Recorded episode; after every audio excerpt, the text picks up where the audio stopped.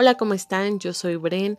Me da mucho gusto que estén ustedes en un episodio más conmigo en este podcast.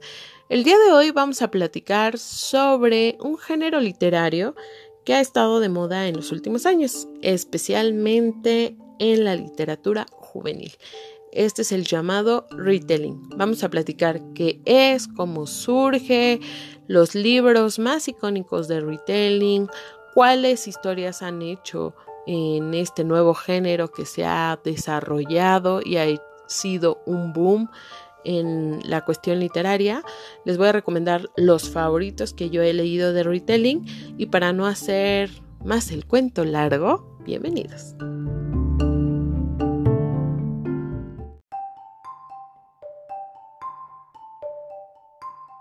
Y antes de iniciar este capítulo, hablando de los retellings, quiero recordarles que pueden escuchar este podcast vía Spotify, pero quiero darles la buena noticia de que también ya estamos en otras plataformas digitales. Si ustedes no cuentan con Spotify, amigos, ya no hay pretexto que no escuchen este podcast. Les voy a decir que ya estamos en Google Podcast, en breaker.audio y en radiopublic.com. Y también pueden escucharnos vía eh, anchor.fm. Que por cierto, mi fe de ratas horrible del episodio pasado es que les dije Anchor y es Anchor. Ustedes disculparán amigos. Así que también pueden seguirme por mi red social a arroba brenbfm vía Twitter. Ahí pueden escribirme sus comentarios, críticas algún consejo y también alguna propuesta de algún tema. Así que estoy abierta para todo. Vamos ahora sí a iniciar con el tema del retelling.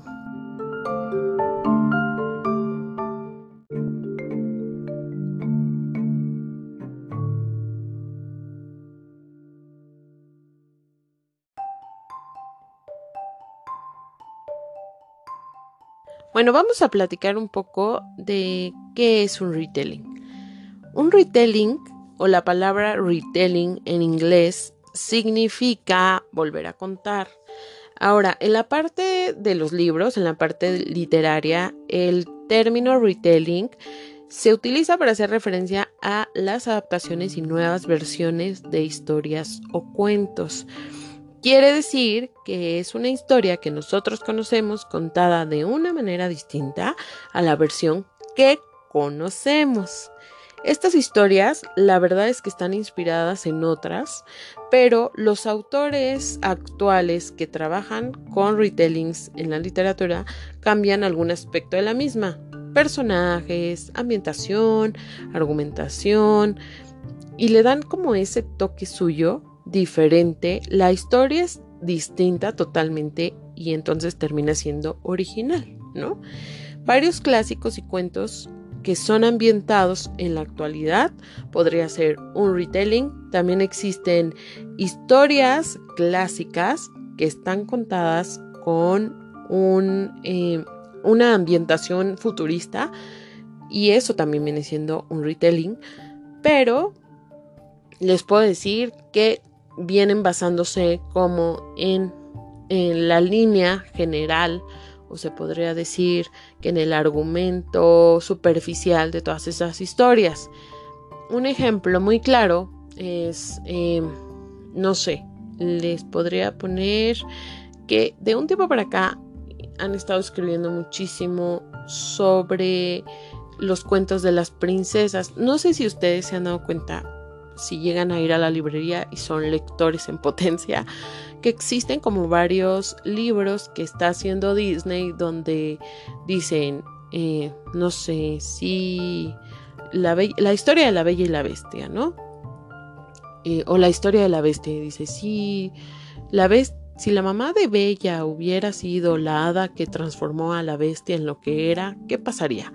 Entonces, eso es un retelling porque están tomando eh, de base la historia de la Bella y la Bestia y están creando otro mundo y una historia tan distinta a la que nosotros conocemos. ¿Cuál es el atractivo que una persona ve en los retellings o eh, si les gusta leer, cuáles son los puntos principales que podría yo decirles que amarran al lector estas nuevas historias eh, contadas totalmente diferente. Primero que nada, quiero aclarar eh, un punto súper importante. Este tipo de lecturas o este tipo de género, porque ya está considerado como un género literario nuevo, está basado 100% en novelas juveniles. O sea, en realidad en su mayoría todos los que son retellings son novelas juveniles. A mí, en lo personal, me gusta muchísimo ese género, me gusta mucho la novela juvenil. Eh, cuando estoy leyendo a veces como libros muy densos, eh, bibliografías y así, la verdad es que yo leo más de un libro a la vez y entonces lo combino con historias de fantasía, novelas juveniles ficticias y no ficticias y bueno, pues ahí me campechaneo para no sentir como tanta opresión a veces en los libros que estoy leyendo, que son un poco más serios. Y uno de los géneros que me gusta leer muchísimo es novela juvenil. Y aparte de que leo novela juvenil, de un tiempo para acá he estado leyendo varios libros de retellings y les puedo decir que son adictivos amigos. O sea, no pueden ustedes imaginarse el nivel de adicción que puede provocar un retelling. ¿Por qué? Yo eh, creo que los retellings son atractivos porque nos gustan las historias eh, ya contadas. ¿Esto qué significa? Lo estamos eh, viviendo, no es un ejemplo tal cual, pero lo estamos viviendo con la cuestión de los live action en las películas, ¿no? nos, nos, da en la nostalgia y ahí vamos y la vemos y nos gusta muchísimo, lo podemos volver a ver y ver y ver y ver. Lo que sucede en los retellings, en la parte literaria, es que aunque sabes que la historia ya la conoces, no sabes cómo la cuenta el autor o qué ha cambiado de esa historia. Entonces te empieza a hacer adicción muchísimo porque algunas exploran aspectos de las historias originales que no se profundizaron, ¿no? Porque el malo era malo o qué pasó con los personajes secundarios, o qué sucedió después de que fue el Felices para siempre, o crear esta historia detrás de ciertos personajes, ¿no? O sea, por ejemplo, los personajes principales de Cenicienta ya sabemos que es el príncipe y Cenicienta, los ratones y la hada madrina, y entonces tenía tres hermanas, dos hermanastras, perdón, eh, la mamá, la madrastra, y le hacían la vida imposible a Cenicienta. La hada madrina la salva, la llevan al baile, conoce al príncipe, se enamoran, fin, ¿no? Pero, ¿por qué la madrastra es mala o por qué las hermanastras son así? Y entonces, los nuevos autores lo que hacen con este tipo de historias es explotar todos los elementos que nosotros no conocíamos de una historia. Eso creo que es uno de los puntos que también hace adictivo el leer retellings. Existe también otra cara de la moneda de este tipo de género en el cual únicamente toma a los personajes principales, toma a Bella y a la Bestia y les pone los mismos nombres, pero crea historias totalmente distintas. O sea, por ejemplo, ¿no? Hay, em, bueno, ahorita que empiece yo a recomendarles algunos libros, van a, me voy a profundizar en este tema. Pero resulta ser que nada más tienes a los dos personajes principales, toman las características de los dos personajes principales de las novelas clásicas que nosotros conocemos o de los cuentos eh, de fantasía y de ahí ellos crean una historia nueva. Entonces también te enganchas un poco porque al final de cuentas vienen siendo las características, pero están ambientados en una, en una historia totalmente em, fuera del clásico original. Entonces también te llama un buen la atención y ya te clavas y ya estás ahí hasta las 5 de la mañana leyendo, leyendo y no puedes terminar de leer, ¿no? También Dentro del retelling existe el retelling del retelling. ¿Esto qué significa? Que hay autores que basan sus libros a partir de un libro que ya se basó en la historia original. Eh, hay varios ejemplos también de libros de los cuales este, vamos a platicar en un momentito más, em, en donde hablan perfectamente o se basan su libro a partir de un libro que ya fue modificado de la historia original. Entonces, pues eso también te hace clavarte con los dos libros, ¿no? Porque tienes que comprar el retelling original, se podría decir, y luego compras el del otro autor que también escribió a partir de esa novela y demás. Uno de los clásicos muy conocidos, que antes no se llamaba retellings, pero es uno de los cuentos que más se ha hecho como retelling es el Mago de Oz. Existen infinidad de versiones sobre el Mago de Oz. El Mago de Oz eh, lo han hecho, por ejemplo, eh, Wicked es una historia basada en el Mago de Oz, pero no es escrito por el eh, autor original que es Man Frank Baum, él fue el que escribió El maravilloso mago de Oz, que es la historia principal de... se podría decir que es el libro original, ¿no? Y de ahí ya se basaron muchísimos con El mago de Oz, está Wicked, por ejemplo, no me quería adelantar, pero hay, hay un libro o un retelling que se llama Dorothy, Dorothy debe morir, este, y también es un retelling del Mago de Oz. Está Oz, simplemente, que ese lo hicieron hace poquito película. Bueno, no hace poquito, ya tiene unos buenos años, pero ese es un ejemplo muy claro de lo que han hecho con la historia original, ¿no? O sea, cada uno cuenta su historia, cada uno hace sus personajes como quiere, quién es bueno, quién es malo, etc. Así que esto es lo principal que yo podría decirles que un retelling puede eh, llegar a ser, cuáles son como ciertas adaptaciones eh, que se llevan a cabo en los mismos retellings. Y en la siguiente sección les voy a platicar un poquito de los libros que en este momento son un poquito famosos en la parte de los retellings y también voy a platicarles sobre los que yo estoy leyendo que me tienen obsesionada. Regresamos.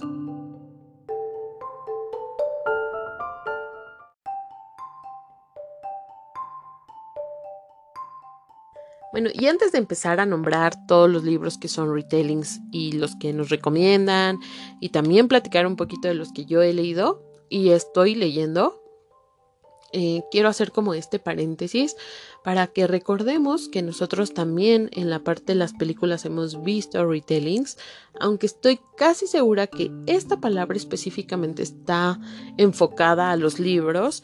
Uno de los retellings que nos hemos estado echando muchísimo eh, gracias a Disney es Maléfica, ¿no? Maléfica vendría siendo un retelling de La Bella Durmiente. O sea, al final de cuentas, la Bella Durmiente sí es un personaje importante en la película, pero no el principal. El principal es Maléfica y Maléfica para todos nosotros en la historia original es la desgraciada infeliz que hace dormir a Aurora como mil ocho mil años o no lo sabemos y hasta que el príncipe Felipe va y le da el beso de amor pues se despierta, ¿no? Y luego él tiene que luchar con Maléfica y la mata. Pero en la película que nos han estado mostrando, o en las películas, porque hace poquito vi que va a salir la segunda eh, película de Maléfica, la cual se ve que va a estar bien buena. Y me gustaría hacer un episodio específicamente de los live action de Disney. Es que conocemos la historia de Maléfica, su historia, su niñez, porque ella se vuelve medio mala, que al final de cuentas en la película en realidad no es mala, sino que es como muy centrada y ella sí conoce como el bien del mal, lo que Aurora no hace, etcétera, ¿no? Ese es uno de los retellings más famosos que podría yo mencionarles en este momento. El segundo, eh, que nosotros eh, podríamos como nombrar en la parte de las películas viene siendo el diario de Bridget Jones, aunque ustedes no lo crean, está basado en el libro de Orgullo y Prejuicio. Para los que han leído o por lo menos visto la película de Orgullo y Prejuicio, más o menos saben cuál es ahí como la trama. sí está cambiando, o sea, en realidad no es al 100 la trama y es ahí donde entra el concepto de retelling, ¿no?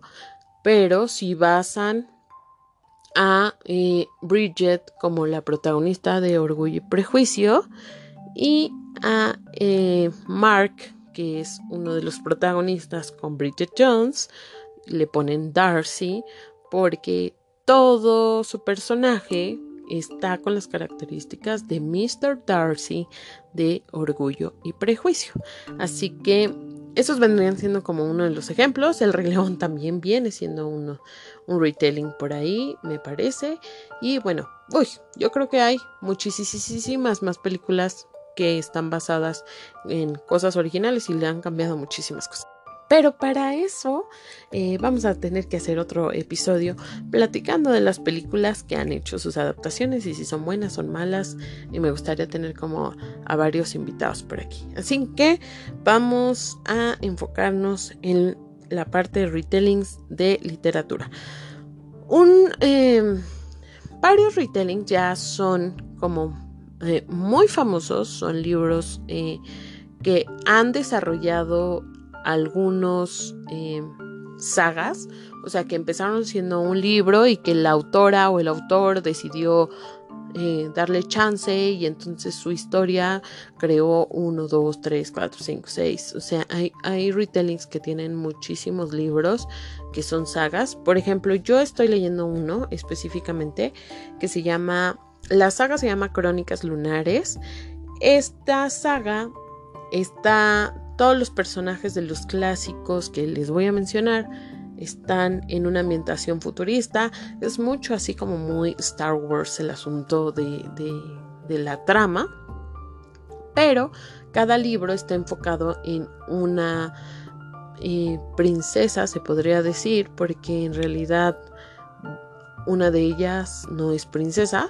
Eh, de los clásicos y entonces lo que hizo Marisa Meyer, que es la autora de Crónicas Lunares, es que tomó la parte de los protagonistas, los personajes secundarios y como que quiso hilar la historia original con su cuento y después ligar una princesa con otra. Eh, más o menos se los voy a platicar. Crónicas Lunares empieza, los libros son Cinder, es eh, Scarlet, Cres y Winter. Esos son los libros principales. Obviamente han estado haciendo spin-offs, que eso es lo que también te da el retelling, te da chance de hacer spin-offs en los libros y entonces ya se hace ahí una cosa como eh, muy grande y bueno, pues la cartera también la siente bien gacho, ¿no? Em, entonces, por ejemplo, Cinder trata de Cenicienta y en el libro Marisa Meyer toma a Cenicienta al príncipe, pero el príncipe en la historia es asiático y es este el rey de una comunidad asiática, entonces ahí, boom, ¿no? Es donde te empiezas a dar cuenta que está modificado. Cinder es una mm, mitad androide, mitad humana, entonces es una cyborg nada que ver, y respeta Marisa a la eh, madrastra, a las dos hermanastras, y como que la historia de Cenicienta en el sentido de que conoce al príncipe y se enamoran y va al baile y todo esto, ¿no? Entonces, este, pero la historia es completamente distinta. Entonces ya estás muy clavada porque al final de cuentas la interacción de los personajes, aunque está basada en el cuento de Cenicienta, pues va tomando un rumbo totalmente distinto porque ya está creando un mundo para su saga, ¿no? Entonces termina Cinder, que es Cenicienta, y te quedas como que ¿Y luego qué va a pasar? Y entonces ya estás como todo histórico y empiezas con el segundo libro. El segundo libro se llama Scarlet Scarlet está basado en Caperucita Roja y hace lo mismo la autora, ¿no? Toma a Caperucita Roja, al lobo, a la abuelita y crea como la base principal de la historia de que se la roban y bla, bla, bla, a la abuelita y así, pero ya ligó la historia de Cenicienta que ella creó con la historia de Caperucita Roja y entonces ya se conocen todos los personajes y así. Bien, Scarlett, digo Scarlett, Cres, perdón, em, con Cres no puedo decirles mucho porque es exactamente en el libro en donde estoy, pero Cres es Rapunzel. Y Rapunzel está también el príncipe y esta malvada que la encierra en la torre. Es exactamente lo mismo, solo que está ambientado en la parte futurista que está creando Marisa Meyer con Crónicas Lunares. Y sucesivamente viene Winter, que es eh, Blancanieves. Y Blancanieves está igual. Blancanieves, el príncipe y la madrastra, que es la bruja. Algo que me llama mucho la atención es que obviamente Marisa Meyer, por ser una saga, solo decide englobar a una antagonista, se podría decir, eh, para las eh, cuatro historias que se unen ¿no? en, la historia general o o en la trama general que ella crea. Entonces, la bruja tiene la característica o la antagonista del libro de la bruja de Blancanieves. Aunque tiene ciertas características que hacen que tenga ahí broncas con Cinder, que Cenicienta, con Caperucita Roja y con Rapunzel, pero al final de cuentas ellas tres no están ligadas al 100 a ese personaje más que esta eh, Blancanieves. Entonces sí, sí son súper adictivos. Yo voy en el tercero, ya lo quiero acabar porque ya quiero acabar como la historia y les, les comento. Por ejemplo, Marisa Meyer sí ha creado spin-offs de sus retellings. Entonces, pues tiene mucho para explotar, ¿eh? De verdad. Otros libros que... Eh, otro que yo leí que es un retelling se llama Matar un Reino. Matar un Reino está basado en la historia de la, de la sirenita. Y bueno, la sirenita es exactamente lo mismo, ¿no? Está la sirenita y el príncipe y los dos son pues de la realeza, pero lo que cambia aquí es que a la sirenita le gusta sacarle los corazones a los príncipes y el príncipe es caza sirenas y entonces la cosa ahí se pone pero bien sabrosa también, este entonces está súper clavado leyendo porque dices, bueno, es que al final de cuentas la historia de la sirenita es así, pero eh, la autora de La Sirenita, quien es, o pues más bien, la autora de este libro que se llama Matar un Reino, que se llama Alexandra Cristo, pues ella se basa en la historia de la sirenita y de ahí va creando como esta parte eh, oscura, porque la verdad es una novela un poco oscura para los que todos conocemos la historia de la sirenita. Pero está súper buena, lo lees en un día completo porque te clavas cañón. Y es que eso deben de tener los autores que escriben retellings. Tener como esa esencia para atrapar al lector, porque yo creo que es muchísimo más difícil crear historias a partir de historias ya conocidas que una historia nueva. Una historia nueva nos puede decir así de, ah, sí, ya me aburrió, bye, ¿no? Pero luego también te da la cosquillita de decir, pues a ver ¿Qué pasará? Es que como que sí me quedé con la dudita, ¿no? En un retelling lo que pasa es que tú ya conoces la historia. Entonces, aunque ellos creen ambientaciones distintas y solo creen como eh, la parte de solo tomar los personajes y todo, pues sí te causa un poco de decir, ah, bueno, es que ya me la sé, ¿no? O sea, es la sirenita, ya sé cómo va a acabar el asunto. Porque en su mayoría, en su mayoría, eh, todas las historias de retellings terminan muy similares a las historias originales. Entonces, yo creo que lo tienen como muy cañón eh, los autores que se han estado dedicando a los, a los retellings por eh, esta situación. Como les mencioné, Marisa Meyer es una de las personas que se dedica a escribir retellings.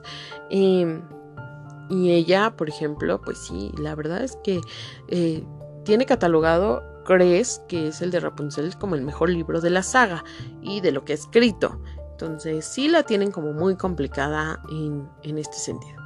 Otros de los libros que podemos como leer y, que son súper, súper recomendables em, sobre retellings, les podría decir que hay una saga de una persona que, yo la verdad le traigo muchísimo, muchísimas ganas a, esto, a estos libros.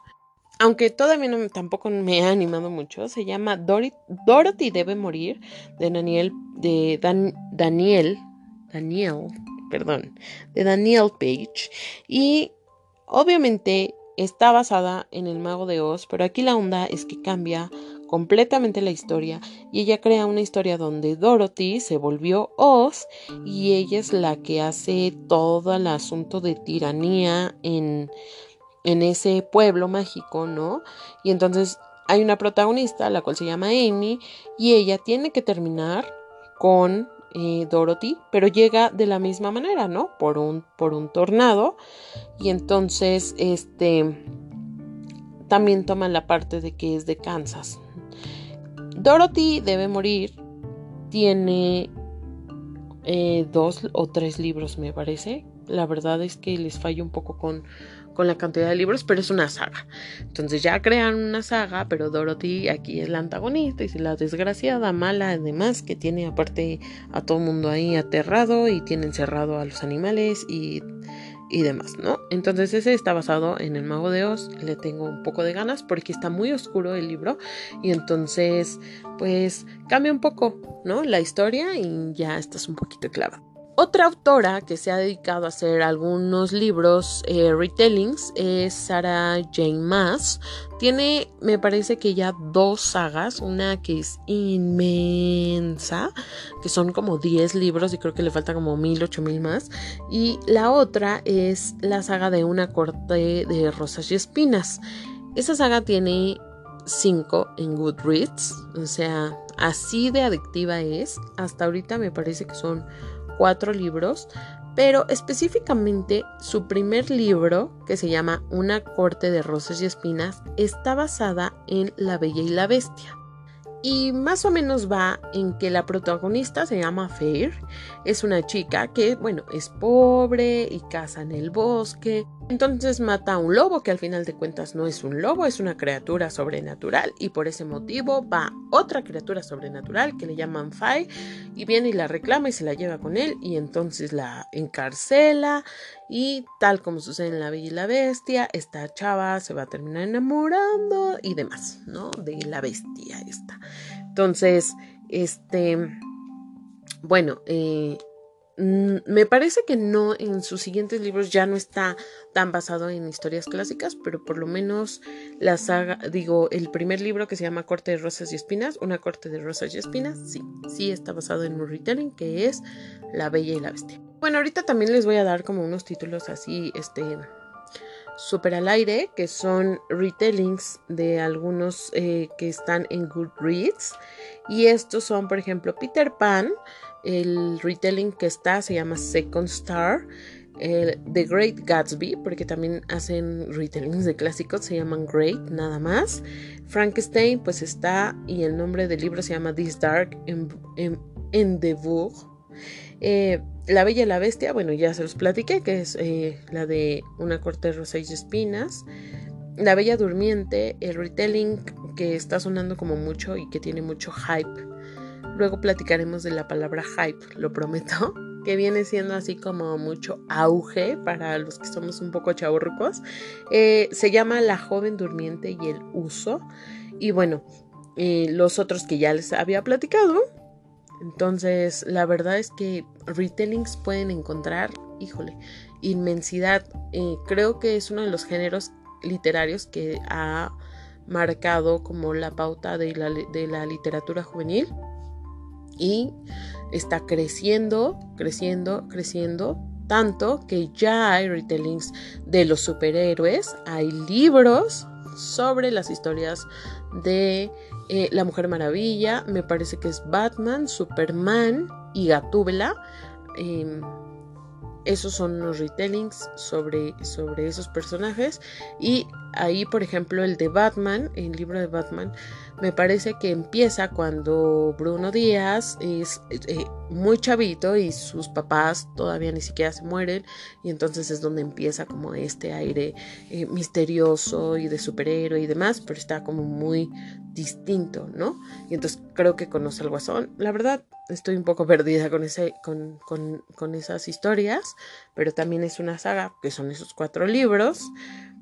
También podemos conocer otro retelling que se llama Alicia Underground, que también está como muy oscuro, pero se trata de Alicia del País de las Maravillas. Yo entiendo que si Alicia del País en el País de las Maravillas es sumamente complicado para leer, yo ni siquiera he podido terminar el libro y es un poco confuso, no quiero pensar cómo es, aparte de confuso, oscuro. Y ya por último, para, para terminar con el tema de los retellings y de los libros, porque yo de verdad, siempre que hablo de libros, siempre que hablo de cosas que me gustan muchísimo, no tengo fin. Eh, como vuelvo a mencionar a Marisa Meyer, eh, ella acaba de, sacar un último retelling que se llama Heartless. Eh, que trata sobre la historia de adolescencia de la reina de corazones de Alicia en el País de las Maravillas y por qué esa persona se volvió así horrible como la conocemos nosotros. Entonces, tienen muchísimo, si a ustedes les late como muchísimo las historias juveniles, bueno, más bien literatura juvenil, las historias de fantasía como a mí, que quise hacer este, este episodio de fantasía hablando de retellings porque la vez pasada platicamos un poco sobre una eh, sobre pues Michelle Obama y era un poquito más serio el asunto, pero yo entiendo que muchos de ustedes, pues no, no nada más como yo, eh, que ya empiezan a chaborrequear gacho como yo, les siguen cantando las historias de fantasía en, los libros y les late un buen y les gusta y se claman muchísimo y entonces empiezan a hacer el fangirleo cañón. Yo soy una persona súper obsesiva cuando me gusta algo y me encanta fangirlear cañón, o sea, con los libros. Así que yo espero que ustedes también apliquen así con, con estas historias si les gustan, si conocen eh, algún otro retelling que yo no haya mencionado en este episodio del podcast, por favor, eh, recomiéndenmelo porque de verdad a mí me encantan los retellings. estoy sumamente clavada. Ya le traigo ahí a ganas a varios, como se los, se los platiqué hace un ratito. Y bueno, terminar Crónicas Lunares, que me encantaría hacer un episodio exclusivamente de Crónicas Lunares sobre los pros, los contras de esta saga que está, bueno, o sea, de verdad que es una saga increíble. Yo la había dejado como de lado de lado y bueno, ahorita estoy súper clavada con ella. Entonces, eh, amigos, ojalá les haya gustado como muchísimo este episodio donde estuvimos platicando de retellings. El próximo episodio, no del podcast, sino de libros, voy a platicar sobre un libro medio fuerte y por eso también quise hacer este un poquito light, porque me gustaría mucho platicar sobre el libro que se llama Ni una más de Nadia Murad, quien se ganó el Premio Nobel de la Paz el año pasado. Esta mujer fue eh, secuestrada por el Estado Islámico y bueno, les puedo decir que es una historia súper desgarradora. Es uno de los libros que más me ha llegado y que he tratado de digerir hasta la fecha porque es una historia real, es una historia que estamos viviendo y que estuvo como muy, muy espantosa. Entonces quise dejar como este episodio muy light para que el próximo donde, donde estemos hablando de libros sea un poquito más serio, más fuerte. Y también si a ustedes les gusta como mucho las historias reales, bueno, se convenzan de quererlo leer. Yo es un libro que recomiendo 110% porque también tenemos que leer otro tipo de historias, no como ahorita que nos dedicamos a leer la fantasía y así. También vamos a platicar eh, en algún otro punto de crush literarios. Yo tengo, bueno, lista entera. Entonces espero que les haya gustado como muchísimo este capítulo que fue muy cortito, bueno, más o menos. Los espero en el próximo capítulo de este podcast. Ya saben dónde escucharnos, en Google Podcast, en Spotify, compártanlo si les latió, si no les latió. Y también platíquenme un poco si se animaron a comprar un libro de retelling o no. Nos estamos escuchando la próxima. Bye bye.